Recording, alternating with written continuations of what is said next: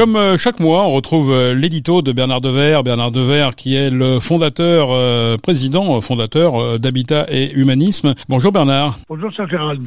Votre édito s'intitule Pâques, ce jardin de l'âme.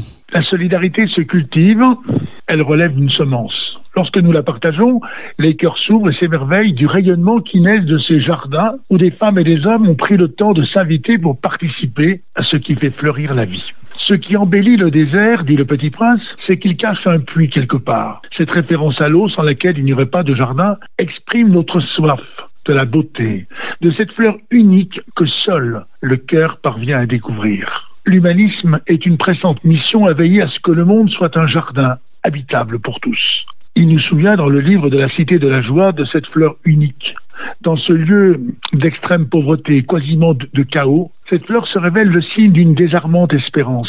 Les cœurs authentiquement ouverts ne sont-ils pas toujours des jardins intérieurs? Les fruits de la terre doivent être recueillis comme signe d'un partage entre tous, ce que François Chang exprime dans son poème Le Jardin. Écoutez, que chaque fleur porte visage et nom, que chaque fruit préserve faim et soif, que vent et pluie, soir et aube, renouvellent leurs offrandes sur l'herbe, que l'infini, lui, fasse halte sur la cime des pins, oui, nécessaire clôture pour que le lieu devienne lien et le temps attente.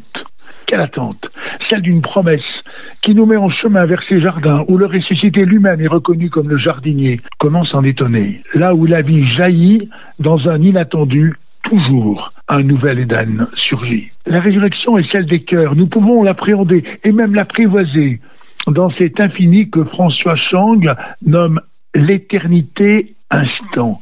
L'éternité instant, qui n'a pas connu ces moments mémoriels, à partir de situations très concrètes, source d'une mémoire d'avenir où les finitudes faites de ces inessentiels perdent enfin de leur importance jusqu'à laisser place à une lumière diaphane. Dans cette perspective, la résurrection plus prégnante que nous l'imaginons introduit dans nos vies la vision de ce qui nous élève pour refuser que l'autre ne tombe. J'ai le sentiment ici d'être frère de tous ces chercheurs de sens qui habitent ce mot de Théillard de Chardin, tout ce qui monde converge. Alors j'ose vous dire simplement, belle fête de Pâques, pour être celle d'une vie qui se risque à l'infini. Eh bien, belle fête de Pâques, euh, Bernard, et puis on se retrouve euh, naturellement dans un mois pour un nouvel édito.